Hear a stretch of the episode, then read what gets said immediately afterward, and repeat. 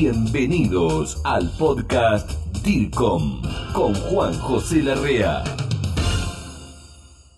Bienvenido colega, ¿cómo estás? En este momento estoy en Buenos Aires con un tema que me entusiasma mucho. Estoy con una colega que está en la provincia de Formosa, en el norte argentino, en la República Argentina.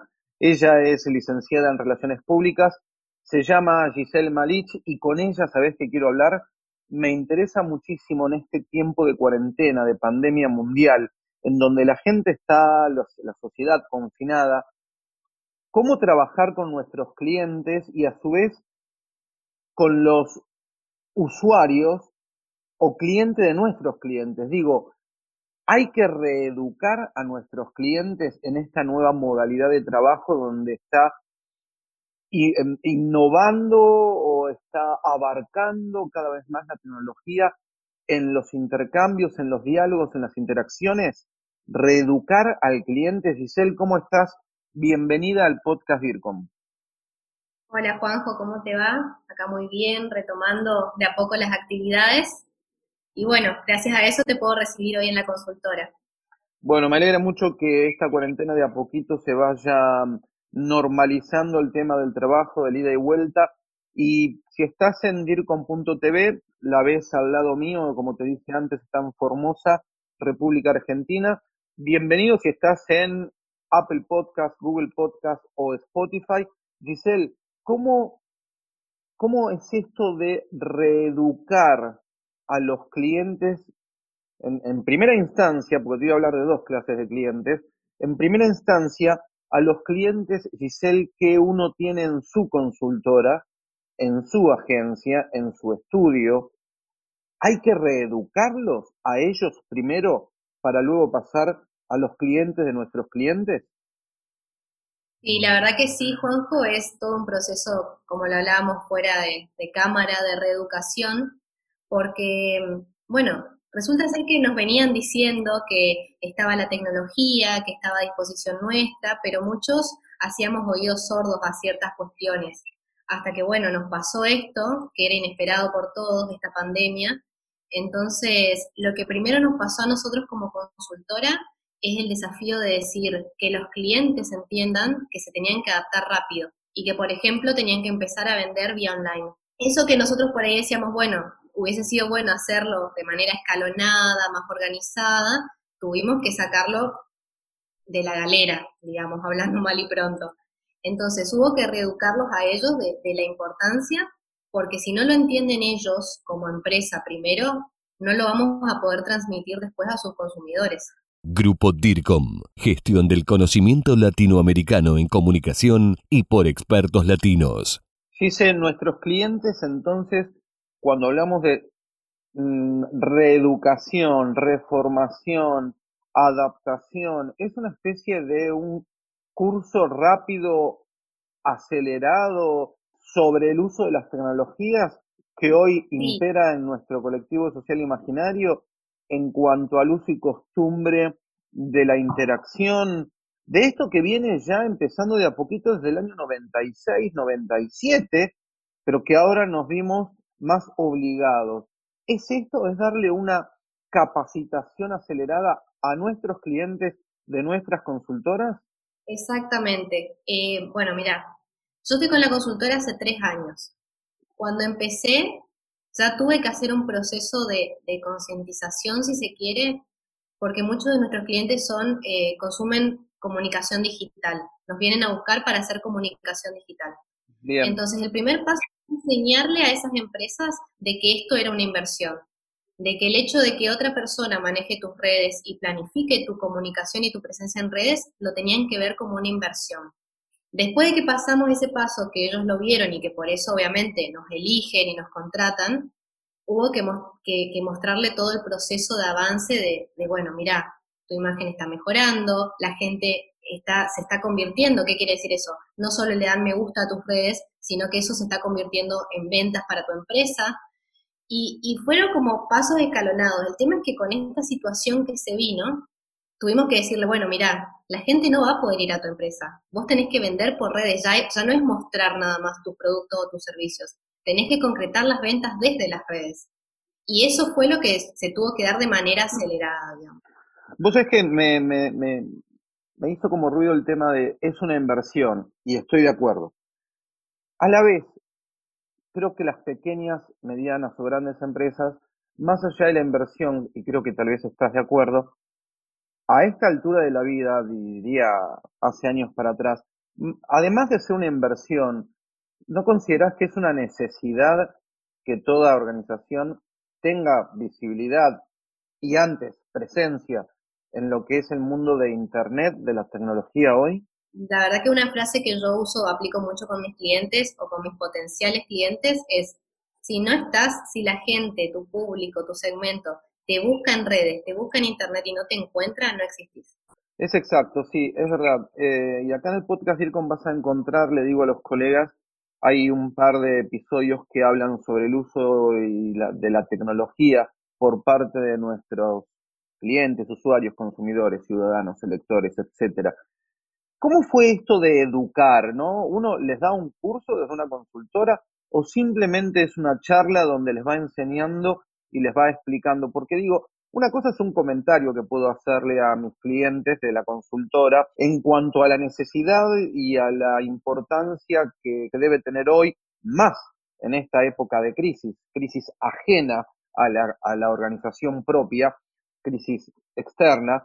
Eh, ¿cómo, ¿Cómo es? ¿Se le da un curso, videoconferencia? ¿Es una llamada telefónica? ¿Es una reunión, si se puede, eh, manteniendo la distancia preventiva y social? en la consultora? ¿Cómo se reeduca a un cliente? Nosotros apelamos mucho más que curso, lo llamamos asesoría, apelando a que las relaciones públicas tienen esa función de, asesorar a, los directivos o a los propietarios ¿no? de las empresas. Entonces, obviamente, activamos los distintos canales, llamadas, Zoom. En el, ahora que estamos de a poco retomando la actividad, hemos hecho reuniones con los clientes donde, bueno, no más de tres personas, respetando la distancia, pero para ponernos de acuerdo, porque otra cosa que me parece importante tocar, Juanjo, es el tema de que cuando se abren nuevos canales de comunicación eh, o se innovan los que ya tenemos existentes, hay que hacerlo de manera responsable. A mí me gusta mucho la palabra hablar de responsabilidad en la comunicación. A ver, contame un poco sobre esto. Yo siempre hablo con mis clientes y le digo, no vamos a abrir un canal de comunicación en el cual no podamos mantener eh, la fluidez la rapidez y la eficiencia en las respuestas. Excelente. Si vos me decís, eh, la empresa va a tener WhatsApp a partir de ahora, perfecto, me encanta. ¿Tenés la persona que se va a encargar de eso? Porque si yo lanzo ¿no? en redes sociales, ahora respondemos tus consultas por WhatsApp, la gente va al WhatsApp y nadie le responde, es un arma de doble filo, porque después vuelven a la red social principal y me dicen, mandé mensaje y no me respondieron. Y eso para la empresa es terrible, es terrible para la empresa, es terrible, este, le juega muy en contra, como bien decías, es un arma de doble filo. Lo veo en muchas empresas en Latinoamérica cuando voy recorriendo y hago asesorías, auditorías, que crean muchos canales, como bien dice Gise, y no los mantienen, primero, actualizados, segundo, con la atención debida. Incluso si te estás preguntando o estás pensando en este momento, uno puede llegar a decir, bueno, pero no puedo estar las 24 horas respondiendo. Nadie te pide eso porque el mundo offline y el mundo online se fusionan en cuanto a atención y uno tiene horarios. Entonces, y uno los aclara a los horarios. En el, en el rango de horario de atención al cliente es donde debe estar la respuesta lo antes posible y digamos que completa.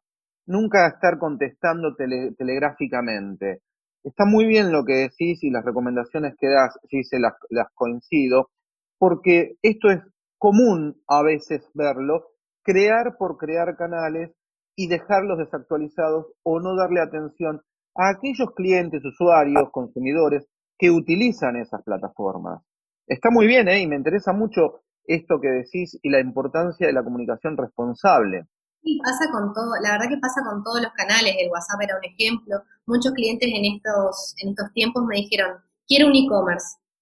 También, perfecto, me encanta, pero entendamos que el e-commerce primero no es algo que se construye de un día para el otro. Hay que armar el proyecto, hay que hacerlo bien, hay que armar un equipo que se esté encargando, porque, a ver, nuestros eh, usuarios, consumidores, clientes, como lo querramos llamar, están depositando en nosotros cada vez que entran a un e-commerce información importante, datos delicados, eh, números de tarjeta de crédito. Entonces, siempre que vamos a abrir un canal nuevo, hagámoslo a conciencia y de manera responsable. En estos días se contaba que estaba creciendo 500%, al menos en la República Argentina, pero creo que debe ser igual en, casi toda Latinoamérica el tema de las ventas online, más allá de que eh, se habla también de algunas estafas y demás. Pero es muy bueno este tema que estamos tratando con CICE porque la reeducación de algo que tal vez en su momento se contó, se habló, se intentó formar, y hoy hay que rehacerlo teniendo en cuenta todos los procesos. Cuando CICE dice el, el tema de la seguridad, yo también te quiero agregar el tema de lo previo, ¿no? Cuando uno quiere vender algo, muestra los detalles, las descripciones, y una vez que lo vende, es muy común caer, caer en el error de olvidarse de ese cliente que compró, digamos, la postventa y seguir dándole un servicio. Digo, la venta, la atención al cliente de un producto, de un servicio, es antes, durante y también después. Esto también creo que tiene que ver con lo que dice Gise en cuanto a la comunicación, el servicio, con responsabilidad. ¿Es así, Gise? Y me encanta que estés tomando mate como yo, bien argentino, el tema que nos acompaña todo el, todo el tiempo. ¿eh?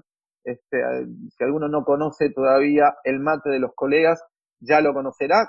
Tengo colegas que han conocido el mate y se lo han llevado a sus países porque los mantiene súper bien la comunicación. Entonces, hablamos de eh, reeducar al cliente de la consultora, dice, pero también es darle la concepción de la importancia de todo esto para también con la interacción con sus clientes.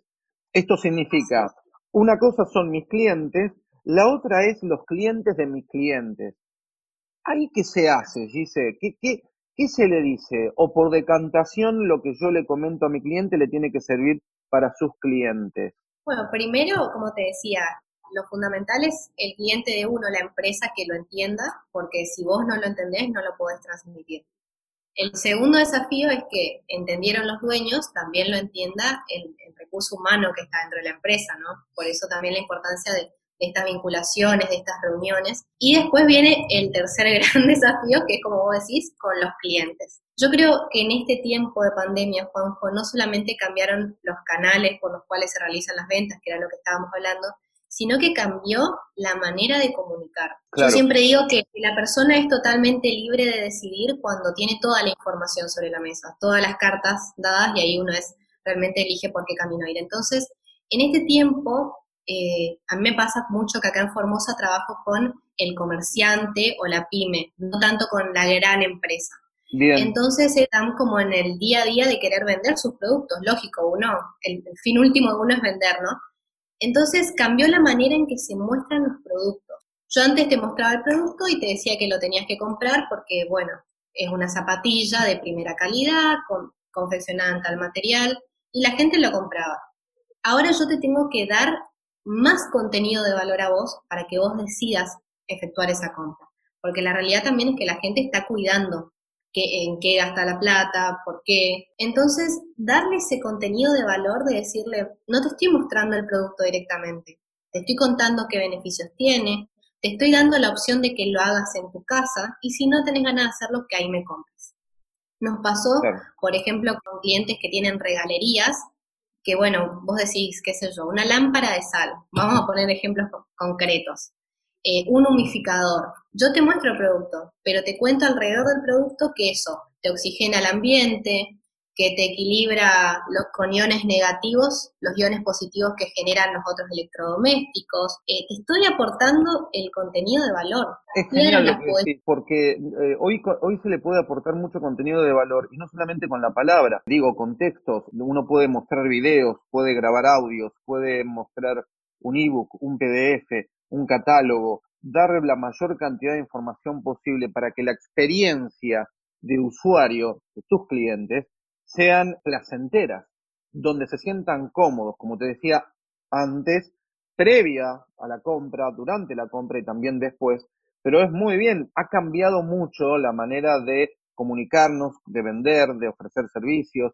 productos y el contenido de valor agregado que dice Gise y, este, este destacar de, de brindar toda la información, me parece muy importante tenerlo en cuenta, que creo a veces viste, todavía sí se sigue este tema de, en muchos, pero cada vez menos, tengo el objeto que el producto que voy a vender o el servicio en, de manera offline con todas las decoraciones, lujos, buenas presentaciones, y tal vez no le doy la verdadera importancia cuando lo pongo online, con una buena imagen, que no esté pixelada, que no esté mal, explicándole a mis clientes todo lo que necesitan saber sobre esto. Me parece que es muy importante lo que estás diciendo en este punto, que estamos hablando de, de reeducar a mis clientes y a los clientes de nuestros clientes, ¿no? Y es, nos pasaba a nosotros como consultora también, en el sentido de que, bueno, uno de los servicios que yo vendo es gestión de redes sociales. Entonces pensé cómo lo podía vender. Dije, bueno,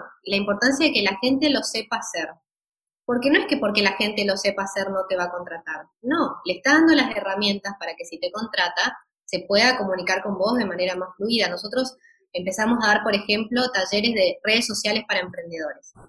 La persona se con todas las nociones básicas para crear su propia fanpage y realmente hacerlo ellos mismos.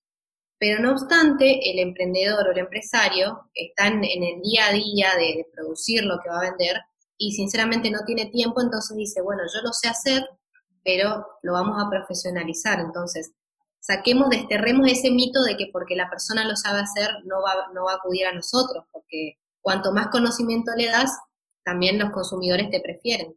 Sí, sí, para ir cerrando, y a, a modo de resumen, ¿qué sugerencias, qué tips les darías de todo esto que estuvimos hablando, enumerados a nuestros colegas que nos están viendo ahora, para reeducar entonces a sus clientes en los estudios, consultoras, agencias, etcétera. Que tengan en cuenta que. Primero que nada, que organicen sus equipos de trabajo, porque obviamente ahí no tenemos tiempo de estar contratando nueva gente y es totalmente entendible, pero con el recurso que tenemos, eh, fundamental una división de tareas. Bueno, si el negocio está abierto, vos te vas a seguir encargando de vender eh, presencialmente, pero fulano y fulano se encargan de mantener actualizados el WhatsApp, el Facebook, el Instagram. Segundo, lo que te decía, abrir canales de manera responsable. Si consideramos que no tenemos la capacidad de atender un canal, es preferible no tenerlo, a, tenerlo desatendido. Y como vos decís también, el tercer tip sería no solamente brindar el asesoramiento previo y al momento de la compra, sino que estar abiertos y disponibles para la postventa, para seguir asesorando, para que ese cliente no se sienta huérfano. Con estos tres tips, con estas tres eh, premisas, yo creo que podemos lograr reeducar a nuestros clientes y que no tengan miedo, temor ni inseguridad al momento de, comprarnos online. Que sepan que vamos a estar de la misma manera que presencialmente. Giselle Malich es licenciada en Relaciones Públicas en la provincia de Formosa, en la República Argentina. Dice, si quisieran contactarte. Tengo mis redes sociales como Giselle Malich, la empresa es Auto Consultores, y bueno, agradecerte Juanjo por este espacio que para mí es valiosísimo, nos conocemos hace un montón, así que que se haya podido concretar esto me pone muy contenta. El agradecido soy yo, somos nosotros y te convoco para la próxima para que nos cuentes otros tips como este, ¿no? De cómo reeducar a nuestros clientes en tiempos de crisis. Te mando un muy fuerte abrazo, DIRCOM, y mucha pasión por la comunicación. Gracias, Gise.